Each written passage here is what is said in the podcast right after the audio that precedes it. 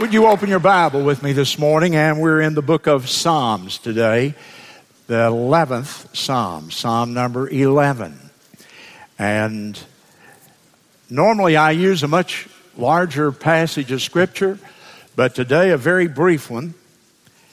And the subject this morning is Will America Survive? Will America Survive? I didn't just choose that title. I have people ask me that question a lot. Do you think we're going to make it, preacher? What do you think about the country? Will America survive? And so uh, let's begin. Psalm number 11. This is a very short little verse. I'm not even going to have you stand as we normally do. We usually stand out of respect to God's word, but it's a very brief, brief phrase one that you could memorize as you sat here. Psalm 11:3. Everybody together, you can read it from the screen. If the foundations be destroyed, what can the righteous do? You will note that that is a question. If the foundations are destroyed, well, what are the foundations? Well, the verse is speaking of the foundations of really anything. It's a general question here the foundations of a church, there are certain foundational truths that we're built upon the foundations of a family, the foundations of an individual life. But the application this morning is the foundations of America. If the foundations of our nation are destroyed, what can the righteous do? The answer is pretty obvious. The only thing the righteous can do is seek to rebuild them. If they're destroyed, we can seek to rebuild them. And can we, in fact, do that? Our second president of the United States was John Adams, a man who probably now historians give more credit to than any other person, with the possible exception of George Washington for the founding of the country. President Adams said in a speech these words, I quote them The general principles on which the founding fathers achieved independence were the general principles of Christianity. I will avow that I then believed and now believe that those general principles of Christianity are as eternal and immutable Immutable means unchanging. I will avow that I then believed when he wrote the Constitution and now believe that those general principles of Christianity are as eternal and immutable as the very existence and attributes of God Himself. And that those principles of liberty are as unalterable as human nature. End of quote. What a powerful, powerful statement. I'll read it again because you must not miss it. The general principles on which the founding fathers achieved independence were the general principles of Christianity. I will avow that I then believed and now believe that those general principles of Christianity are as eternal and immutable as the existence and the attributes of God Himself. And that those principles of liberty are as unalterable as human nature. End of quote. Our nation was founded upon what Adams called the general principles of Christianity. In researching and studying for this message, I came across some material that was sent me from an organization called the Institute on the Constitution. And they sent me some material, and as I was perusing that material, I noticed a little slogan that that, inst- that, that organization had, like their motto. It had four simple points to it. They said, first, the general principles on which this nation was founded is that there is a God. Secondly, that that God is the God of the Bible. That thirdly, our rights come from that God. And fourthly, the purpose of government is to secure those rights. I thought I've never heard it said that succinctly, that clearly, that simply. I just simply said, Amen. I need to preach about that. Number one, our nation was founded on this principle that there is a God. If you listen to the secularists today in our college classrooms, in the media, and in some political positions, if you listen to them, you will get the idea that the majority of our founding fathers were atheists and deists. Nothing could be further than from the truth. We have today so revised our history, we don't even understand or know our history anymore. It's a sad, sad thing indeed.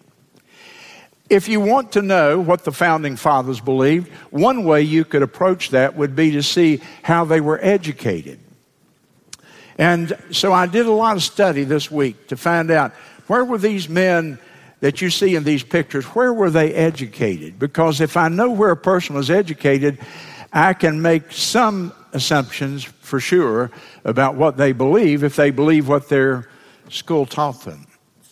And so I checked those founding fathers. Several of them were educated in England at Oxford and Cambridge.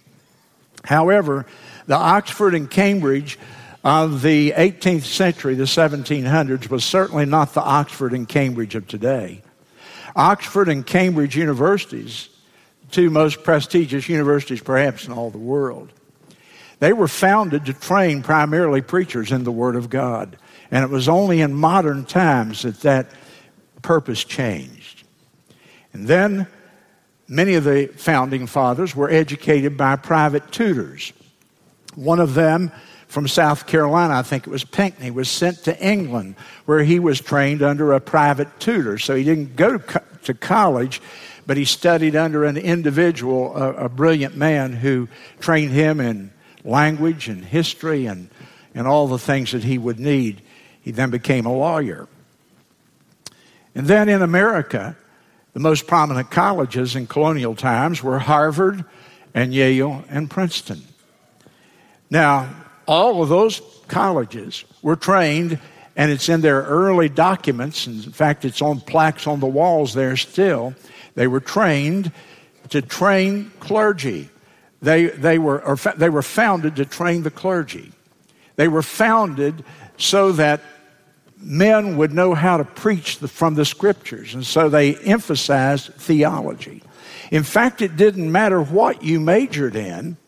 If you had gone to Harvard or Princeton or Yale, our three probably most prestigious colleges today, it didn't matter what you would have majored in, you would have had to take a lot of courses in theology. You would have come away with a very very good, an in depth understanding of the scripture had you attended in those days. Harvard was founded by Puritans, named after the Reverend John Harvard. They had a graduation requirement in colonial times.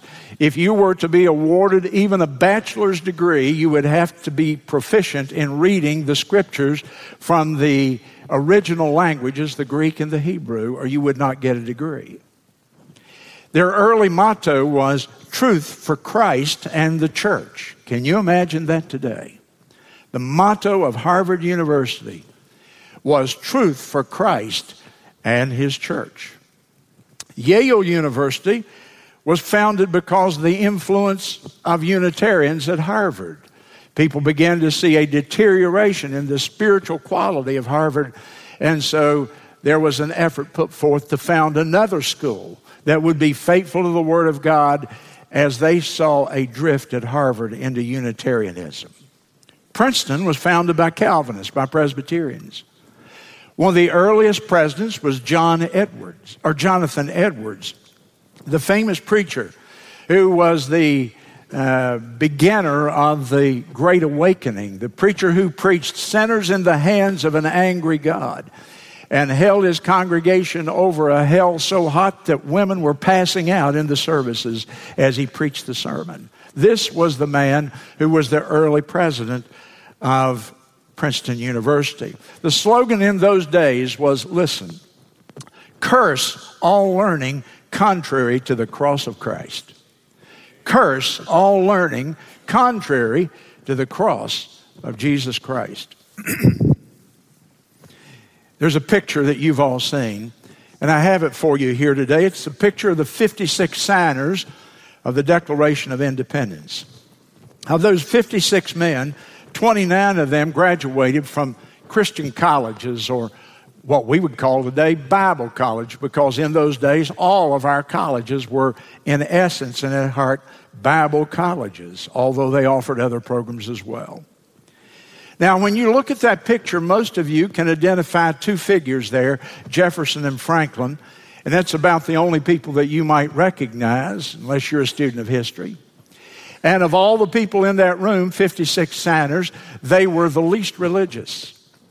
But I did some thorough study this week. I spent several hours looking this up. There's a man there called Dr. John Witherspoon. And uh, I have an arrow going to him. He's sitting in the back corner there. One of the most respected, had great input into the Declaration and the Constitution. Witherspoon was the president of Princeton University, that again was founded to train pastors. He was himself a minister of the gospel. And then there's, there's a picture of Dr. Benjamin Rush there. He's seated there in the second row. Doc, Dr. Rush, in addition to serving in the Constitutional Convention, was the founder of the American Sunday School Union, which exists even to this day and promotes the cause of Sunday school across the United States. There's a man in a hat standing in the back there. If you look at the picture uh, close up, he's the only person in the room with his hat on. His name is Stephen Hopkins. He came from a devout Christian family. One of his parents was an Episcopalian, the other a Baptist. He was a devout, as I said, servant of the Lord. He developed palsy. At this time, he had palsy so bad, his hand shook so badly that if you look at his signature, Stephen Hopkins, on the Declaration of Independence and the, in the signature portion, his, his handwriting is, is scribbled. It's, it's, you can tell he's trembling even as he wrote that from his palsy. But a devout Christian man, Stephen Hopkins. There's another minister there seated in that room, Robert Treat Paine. He became a chaplain in the Revolutionary War. In fact, one of the main chaplains that trained other chaplains. In that room is John Quincy Adams, the sixth president of the United States, who just happened at the time he was sitting in that room to be the president of the American Bible Society that still distributes Bibles today in our country. And seated in that room was Bushrod Washington. There's a new name, mothers. Name that little boy Bushrod. That'll get some attention for him, won't it? But in that room was a gentleman named Bushrod Washington. He happened to be the vice president of the American Bible Society under Adams. And there was John Cotton Smith in that picture, who was the governor at that time of Connecticut, later served in the Congress. But as a Christian, he was the chairman of the Litchfield, Connecticut County Missionary Society. And he spent much of his time promoting the cause of world missions. He was instrumental, we believe, in sending out Judson, who was the first American missionary. These are the type of men that were sitting in the room. And so today we're being told America's founders were deists and atheists. Uh uh-uh. uh Go study. I got this. It's public record. All you have to do is be willing to spend a little time. There's one more man there I want to point out to you. His name is Charles Thomson. He's the tall gentleman who's standing behind the table. The reason he's behind the table is he was elected the secretary of the convention and served in that role from 1776 all the way through 1789. Before he went to the convention, he was a tutor in Latin and Greek and trained young men and women in those ancient languages. Thomson was elected perhaps because he was, he was, he was known for his integrity. And Charles Thomson was um, known as the truth teller to his fellow compatriots in the room. In fact, they used to say, I read that people would say, that's as true as if Charles Thomson had said it. He was the measure of integrity and truthfulness among his peers there in that room. What you need to know about his faith is he published the first translation of the Bible in America from the Greek Septuagint. They printed 1,000 copies of it. It's very rare. There's one that remains today that you could view in the Philadelphia Public Library. After the convention and after the Constitution had been adopted, he went back to private life, and one of his contributions was he wrote a book entitled, and get this, now today our book titles are five words. In those days, they told you half of what was in the book in the title, as you know. From, and listen to the title of this book. But Charles Thomson wrote this after he returned to private life. A synopsis of the four evangelists, or a regular history of the conception, birth, doctrine, miracles, death, resurrection, and ascension of Jesus Christ in the words of the evangelists. He wrote that in 1815. A day's work to just get that title, but you understand what his thoughts were upon. He analyzed the Gospels and wrote a book on the life of the Lord Jesus Christ. Doesn't sound like an atheist or a deist to me, does it you? Now, those were the men that, or some of the men that founded this nation, that affixed their signatures to the Declaration of Independence. Men that walked with God, sincere, devout Christians, orthodox men. Orthodox meaning that their beliefs conformed to the Holy Scriptures, to the general principles of Christianity that Adams was referring to in the speech that I read to you from earlier. These men believed there is a God that was fundamental to what they incorporated into our founding doctrines, documents. Number two, they believed that the God that they believed in was the God of the Bible. As I said, we would call them orthodox. They believed in the doctrines of the Bible, the doctrines of Christianity. They were not believers in some general concept of God.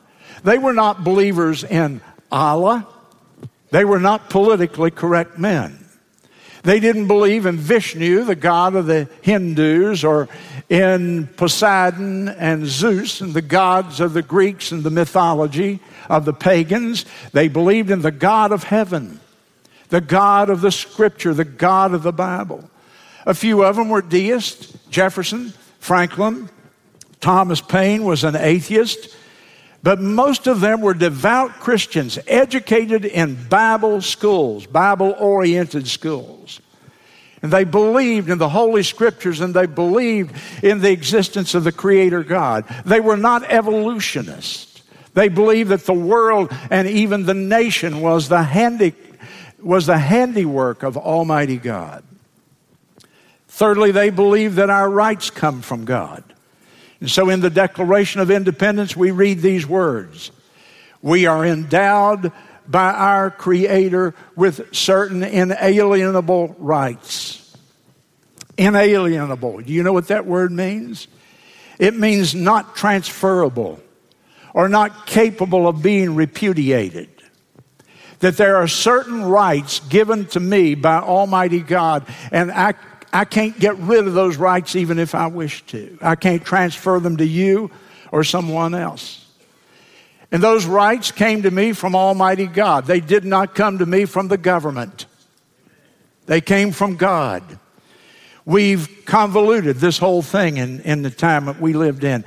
We are endowed by the Creator with these rights. Our rights come from God, not from politicians, not even from the Constitution the Constitution was here to guarantee those rights, but the rights came from God. Don't ever forget that. The purpose of the government, number four, is to secure those rights, to protect and guard and guarantee and perpetuate those rights that come from our Creator. And so the Declaration says to secure these rights, governments are instituted among men. And the Constitutional Convention ended up with a lot of disputes and fiery arguments. If you go back and read the story of Adam, by Adams and other accounts of what happened in those days, boy, there were times those men were at their throats, at each other's throats because they so strongly wanted to protect individual human rights. They were not, those rights were not negotiable to them. And so many times Franklin wrote about that the, that the convention almost broke up and we almost left and went home and dissolved because so many of the men feared a strong central government. They must be dying this morning if they know what's happening in this country at the power of the federal government in our lives. They wanted to leave and quit the whole thing and go back and let every state be a sovereign state and forget ever having a federal government, as it were. And only God's hand intervened to keep them together. And in fact, because they were so strong in their convictions about maintaining individual and personal rights, that a group of them, large enough to get their way, insisted that they write a Bill of Rights to the Constitution. Now, I don't know how much you've studied history. I don't know how much you know about the country. I certainly don't want to talk down to my audience, but I also don't want to be naive and think that everybody here knows what I'm talking about when I refer to the Bill of Rights. Because after they after they put together the Constitution, the, this group, a majority, said, we want to so make sure that our individual rights are guaranteed. We want additional guarantees put on the bottom of the Constitution, and we'll call it the Bill of Rights that guarantees specifically those rights. And so we have the First Amendment, the Second Amendment, and the Third Amendment, and so on. An effort to add levels of security to the government guaranteeing individual rights, specific rights. They named there, of course, life. We are endowed by our Creator with certain inalienable rights, that among them is the right to life. And when you see that phrase, right to life, that's been popularized since the Supreme Court's infamous abortion decision back in 1973, Remember, that came right out of the Declaration of Independence the right to life. That's the first right. If you take it away, there are no other rights. You don't have any rights if people rob you of your right to life. And yet, somehow, in the twisted logic of our postmodern age, our Supreme Court in 1973 Though they could not find a right to abortion in our Constitution, certainly they couldn't, they had to go all the way back to the days of the pagans in the Rome to justify a woman's so called right to an abortion. I want to tell you today, honey, you don't have a right to an abortion. I want to tell you that every person has a right to life, and that supersedes every other right that people have in this world. And today I read in Belgium this year, euthanasia has grown 1,800%. And that now they have given the right to euthanize children and people who are simply depressed. And so, on the other end of the spectrum now, the right to life is in question. It hasn't come to that in America yet. I pray it never will, but so often we follow the trend set in Europe. There was a second right enumerated in the Constitution that was the right to life and then liberty, freedom of religion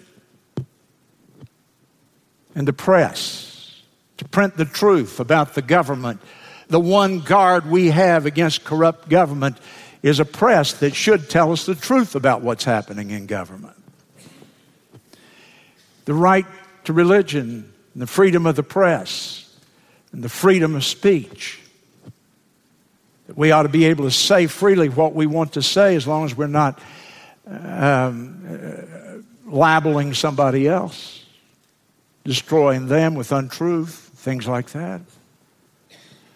Recently, Hillary Clinton made a speech, and Hillary says that she wants to guarantee the right to worship I became so angry, I wanted to throw my shoe at the television set, except I'd have to buy a new one if I did. I don't want the right to worship. I want the right, I want freedom of religion. It's an entirely different thing. The right to worship means we have to confine our religious beliefs to our church, to the inside a religious building. No, I want to be able to take it out on the street. Watch when they begin to change words because words mean things and they mean something. The right to life, the right to liberty, the pursuit of happiness, the right to own and control your property, and to live your life. And tomorrow, the Supreme Court of the United States, those nine demagogues who sit up there and think they have all wisdom to change the very course of nature and God's laws for us, they will issue a decree regarding the Hobby Lobby case. Does the Green family who wholly own their company have the right to not pay for abortifacient health care? Or do they not? Or are they required to pay out of their own personal money and earnings for people to have abortions?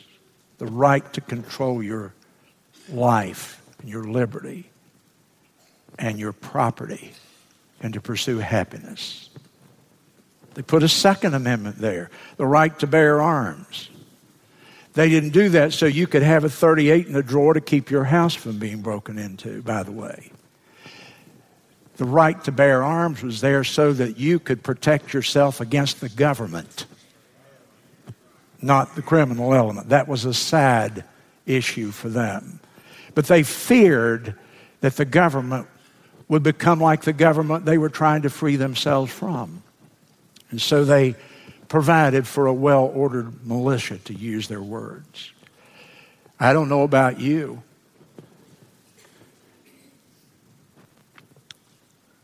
I'm kind of at this point in life.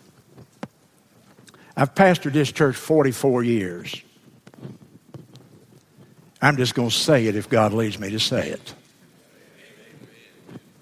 I don't fear getting re- fired. I could just retire and go across the street and start all over again, you know? We have a great threat in this country. And I've been one of the loudest promoters in this community of law enforcement. But I'm beginning to wonder, I'm beginning to wonder where we're going with law enforcement in this country and why we need drones and cameras and the NSA spying on us and the IRS putting pressure on people. I fear we're headed to a police state in America because we have not fully understood what our founders taught us. Why in the world does Homeland Security and IRS and the Border Patrol need guns and ammunition like they're buying up? Tell me. Rod Gragg is a history professor I've met Rod. He's a fine Christian. He teaches at Car- Coastal Carolina.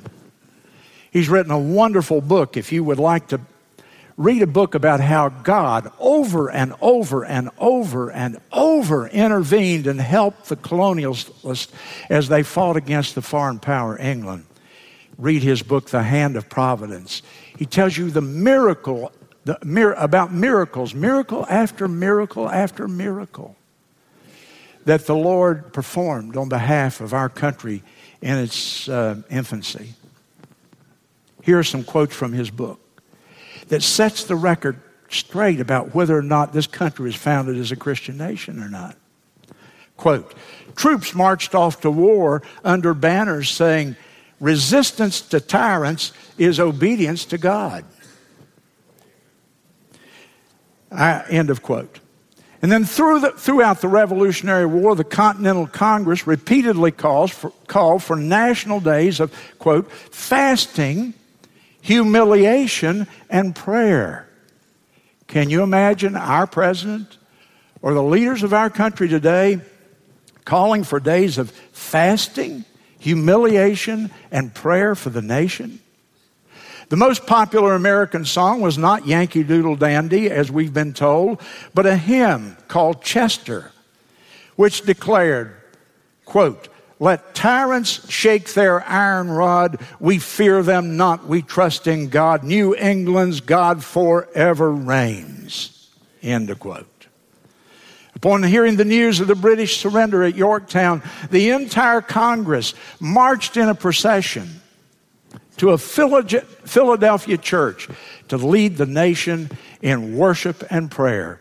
Oh, my friends, today, what a glorious, godly heritage this country has.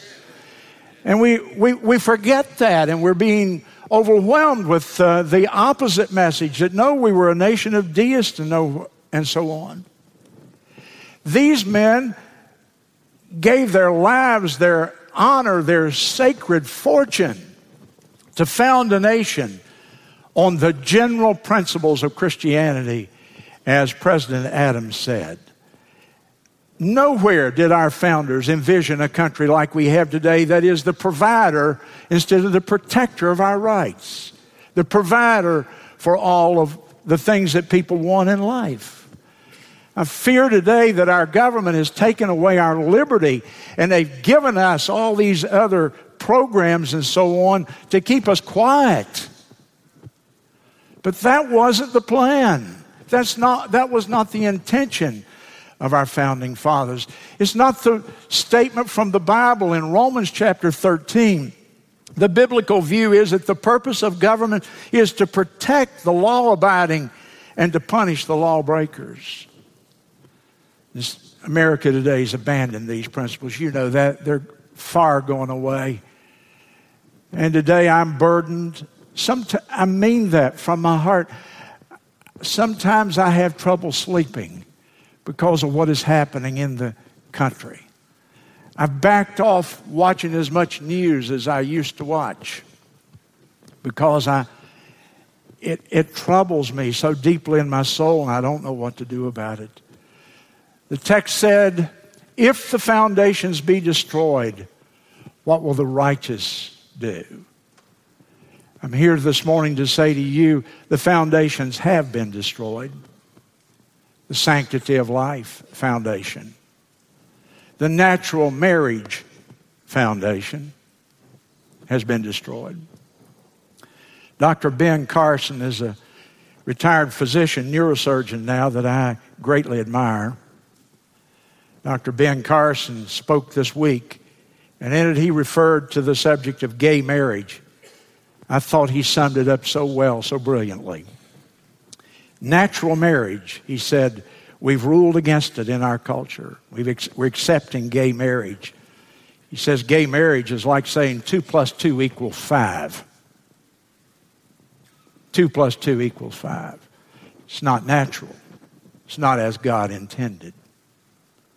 But we've given away the foundation of natural marriage, the sanctity of life, the foundation of family, the foundation of respect for law and freedom. In some cases, we've even replaced it with today a, a contempt for God Himself. How sad. We know that both major parties now and a majority of our politicians are hopelessly corrupt. They're puppets of the politically correct movement. Our founders addressed a time like this. They said that whenever any form of government becomes destructive of these ends, it's the right of the people to alter or to, or to abolish it and institute a new government. Those are pretty radical words, but crisis times require radical actions. And I don't know when America is going to wake up and see what is being done to us. But I know that we've abandoned our principles. Let's just don't kid ourselves anymore. And so will America survive? Well, let's get some perspective when we answer that question because I didn't want to answer that question um, flippantly, superficially. So let's back up and get some perspective. We know, number one, that the days of the planet are numbered. As Bible believers, we know that the world's not going to go on forever. The secularist has the idea that we'll just, things will go on forever and ever. The Bible says that this world passeth away. That would include America. The Bible says that someday the elements in 2 Peter will melt with fervent heat. That will include the elements of America, will it not? And the Bible also says in the book of Revelation, chapter 21 and 1, I saw a new heaven and a new earth. There'll be some sort of major renovation by fire of the entire planet. And so we know that ultimately the demise of America is inevitable, that all nations are going to pass away. Every nation has passed. Look in the dustbin of history and you will see Rome and Greece, and Babylon, and all the great historic nations that we've studied. We know also that the Bible predicts that one day there will be a one world government under a superpower figure the Bible refers to as the Antichrist. That there will be a complete reorganization and restructuring of the nations of the world, politically, militarily, economically, and religiously. There will be a one world religion, a one world government, a one world economy. I hear our politicians now using a term that was first used by George Bush Sr. back in the early 90s when he was president. This week, our president used it again as he spoke in Brussels, or last week, week ago in Brussels. They used the term a new world order is coming. A new world order, referring to uh, um, governments around the world coming together. They believe this is the only hope for peace. And as that new world order is formed, Logic would tell me that national distinctives will be eliminated, that our Constitution at some point will be abolished. I don't know when that will be. I hope it'll be a long time. I just don't know. I do know this I'm not a prophet in the sense of foretelling the future. So, to answer the question in one word or one phrase, will America survive? I obviously don't know if America will survive. I can tell you this, though, very dogmatically. We will not survive if we remain on the course that we're on right now. We're not going to survive if we don't change courses. Robert Jeffress, who I greatly admire, is the pastor of the First Baptist Church in Dallas. If you want to write, read a great book on the condition of America today, read his book, The Twilight's Last Gleaming, the phrase lifted from the national anthem the twilight's last gleaming. And in this, Jeffress says, quote, It's evening in America. The light of the nation that once shone as a beacon to the world is dimming. It's dimming. Todd Starnes is a reporter for Fox News Radio. This week, Franklin Graham, the Billy Graham Evangelistic Association, sent out a little blurb promoting a book that Todd Starnes has written called Is There Hope for a Godless America? Is there hope for a godless America? Todd Starnes says, I'm not a pessimist. I believe the country can come back, but it can't come back until it changes, until there's a change of course. Everybody that reads God's word believes the same on that, don't we? And the problem is that so many of God's people are asleep. They're so busy with their personal agenda that, quite honestly, they're not even informed of public affairs. Many are disinterested, Christian people, some of our own members, disinterested in public affairs, discouraged. They've already left the field of battle and say, I can't do anything about it, forget it. Others, I was the, in the founding group of pastors in the moral majority in the 80s. I was the chairman for the state of South Carolina. Back then, we didn't care if you were Democrat or Republican. If you didn't measure up to the Bible, we were going to do everything we could to get rid of you and get some people in there who had some basic biblical morality about them. I've watched the Christians through the years, and today they're thoroughly compromised. They have more loyalty to the Republican Party than they do to the principles of God's Word in most cases. Sad, sad, sad. Because we've seen where that's going right now as well, haven't we? No, We have got to have people who engage. We can't back off. We can't shut our mouth. We can't sell out to have a seat at the table. Our greatest danger this morning, listen to me, folks, is not a sour economy. The greatest, nation, the greatest danger for this nation is not the Islamic radicals, ISIS and Al Qaeda.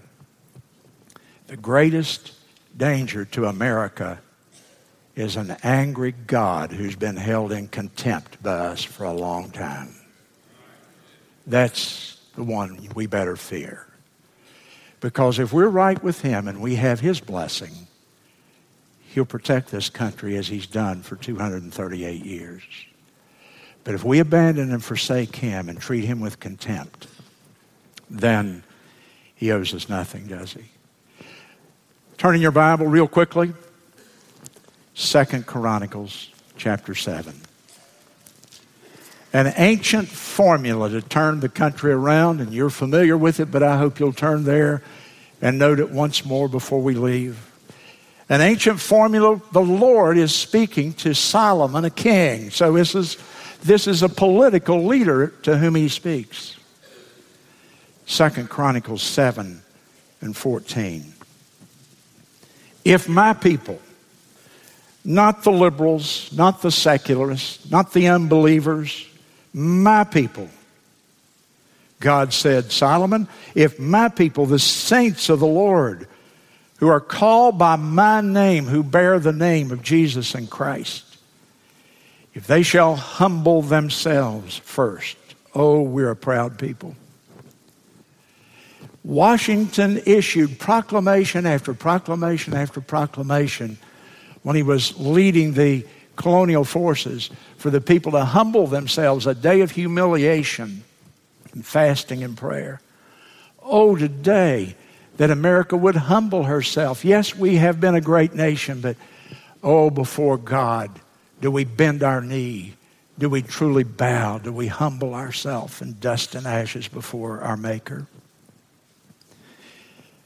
Number two, well, if we pray, specific, fervent, regular, believing prayer, prayer and to implore God to come to our aid and to help us. And seek my face. To make our spiritual life our priority. That we judge ourselves in the light of God's holiness and His Scripture. And that we listen to the words of Christ who said, Seek ye first the kingdom of God and His righteousness and all these other things then will be added to you. Your economy and all those other things that we hear so much talk about, but seek the face of God and seek Him for, first. That's our priority. And then He says, Repent, turn from their wicked ways. Turn from our wicked ways. Even to God, He's speaking to God's people, He's not speaking to the lost. He's speaking to me, He's speaking to you. Turn from your wicked ways. David Gibbs spoke for us a few weeks ago again, and David challenged us if you want your prayers answered, he said, you've got to get clean. Get clean. And you know what he meant by that that we search our hearts, and if there's any sin that lurks there, in word or thought or deed, that we confess it humbly before the Lord. We seek and solicit His forgiveness to where we have His presence and His power back on our lives. God can't bless unbelieving people. He can't believe us. He can't bless us when our lives are full of sin and unrighteousness. I beg you, my friends, Christian people, God's people, humble yourself, pray, put God first, repent. The answer to the question, will America survive? I think it depends on the Christians. I think it depends on me. I think it depends on you. I think it depends on the saints across America this morning whether the country makes it or not. It doesn't depend on our nuclear stockpile or the Congress or the Senate or Barack Obama or the Republicans or the Democrats. It depends on God's people being the salt again, being the light. That's who it depends on. Our heads are bowed.